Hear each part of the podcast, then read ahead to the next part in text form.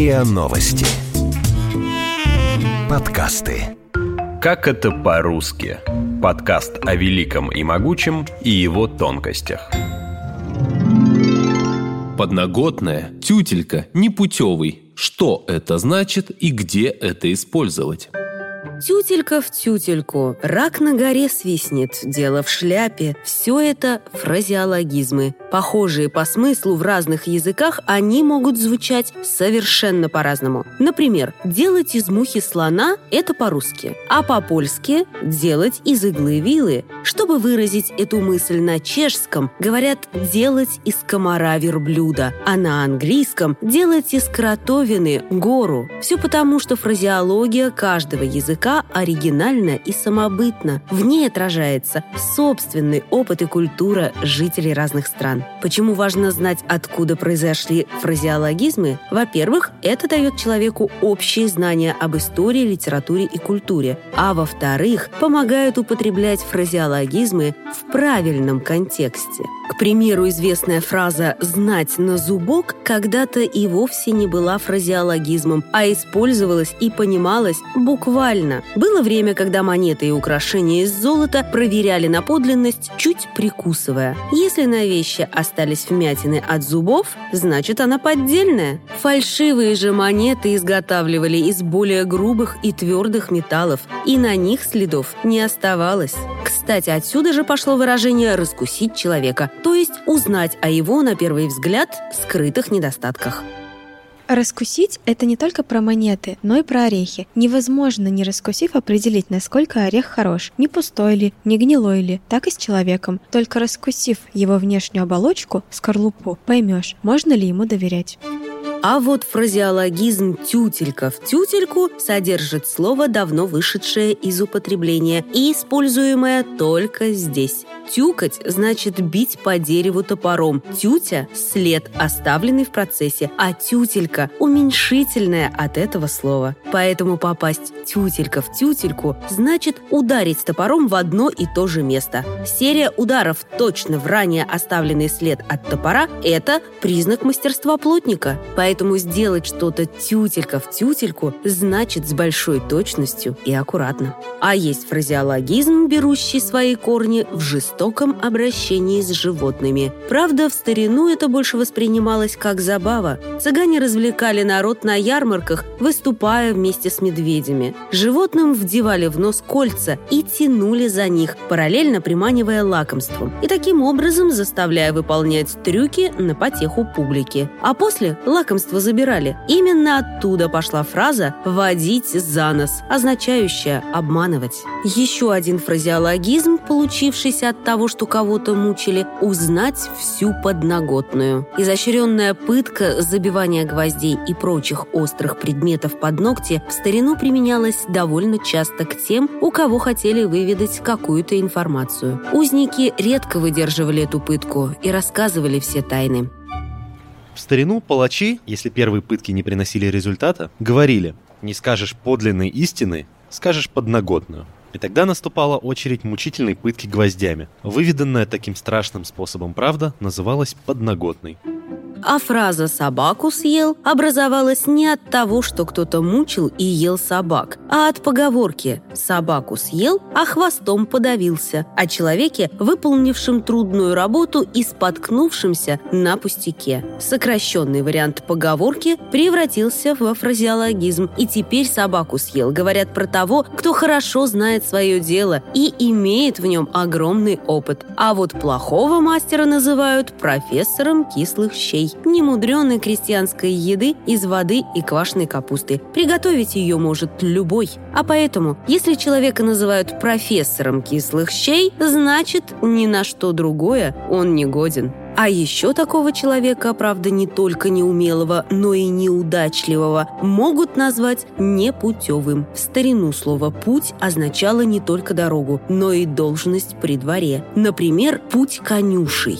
Это должность управляющего княжескими экипажами и лошадьми. И, конечно, все хотели заполучить такие высокие должности и стать путевыми. А о тех, у кого это не выходило, пренебрежительно говорили «непутевый путевый. Когда о ком-то сплетничают, говорят, что этому человеку перемывают кости. Этот фразеологизм восходит к древнему и уже забытому обряду перезахоронения, когда через три года после смерти кости усопшего доставали из могилы, мыли и вновь хоронили. Существует даже летописное упоминание об этом обряде, восходящее к XI веку. Выкопали из могилы двух князей Ярополка и Олега, сыновей Святослава, окрестили кости их и положили их в церкви Святой Богородицы. Разные источники по-разному трактуют смысл этого обряда. Одни утверждают, что таким образом покойного окончательно очищали от земных грехов. Есть и более фантастическая версия, что перезахоронение было мерой профилактики, чтобы умерший не превратился в упыря и не нападал на живых.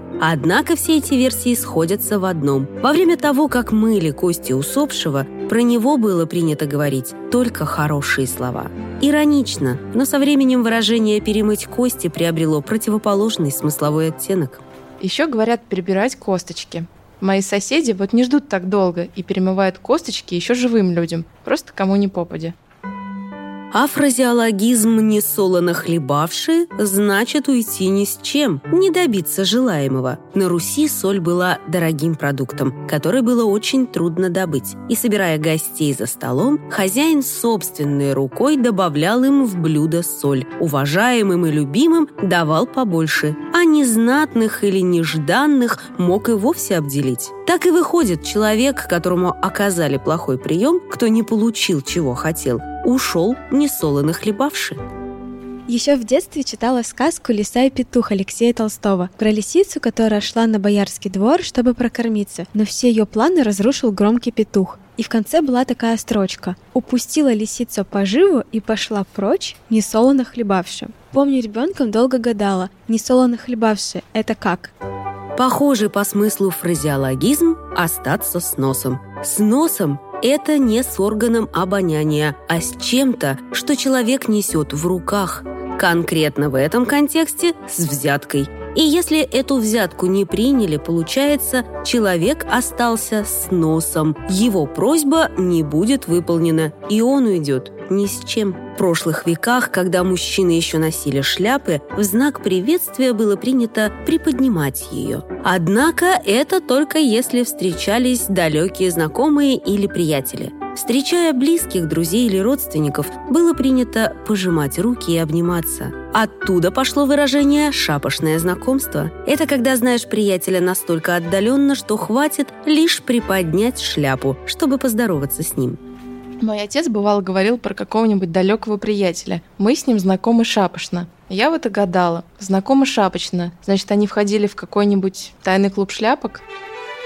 Есть еще один предмет одежды, от которого пошел фразеологизм – козырь. Это стоячий воротник из бархата и парчи, расшитый драгоценными камнями и жемчугами, которые на Руси носили бояре. Твердая высокая конструкция, окружавшая шею боярина, словно вытягивала его осанку, заставляя гордо вздернуть нос. Так и говорили «ходить козырем», то есть ходить, приняв гордый и порой заносчивый вид. То же самое, что и ходить, задрав нос.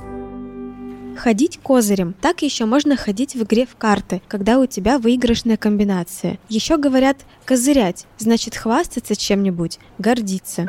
Когда собеседник, рассказывая о чем-то, отклоняется от темы, ему могут сказать «давай вернемся к нашим баранам». К каким таким баранам? К украденным. Фразу «вернемся к нашим баранам» произносит судья из французской пьесы о тяжбе между суконщиком и пастухом, обвиненным в краже овец. Во время процесса обвинитель то и дело напоминает всем, что адвокат пастуха Патлен когда-то не заплатил ему за шесть локтей сукна. И судье приходится постоянно возвращать самого суконщика и остальных присутствующих к главной теме процесса – пресловутым баранам. А возник Возникновение фразеологизма «сирота Казанская» связано с вполне реальным историческим фактом – взятием Казанского ханства в XVI веке. Казанцы долгое время контролировали торговые пути и богатые регионы, и тем самым создавали угрозу интересам Московского княжества. Противостояние Москвы и Казани продолжалось более сотни лет. А положил ему конец, как и существованию самого Казанского ханства, царь Иван IV. После взятия Казани промосковски настроенные влиятельные люди были обласканы новой властью. Но, несмотря на это, они продолжали жаловаться царю на свое бедственное положение, чтобы получить все новые и новые милости. Эти люди и получили в кругах московской знати прозвище «сироты казанские». И до сих пор так говорят про людей, спекулирующих на своей несуществующей нужде. Вы слушали эпизод подкаста «Как это по-русски». Подписывайтесь на подкаст на сайте ria.ru в приложениях Apple Podcasts и CastBox. Комментируйте и делитесь с друзьями.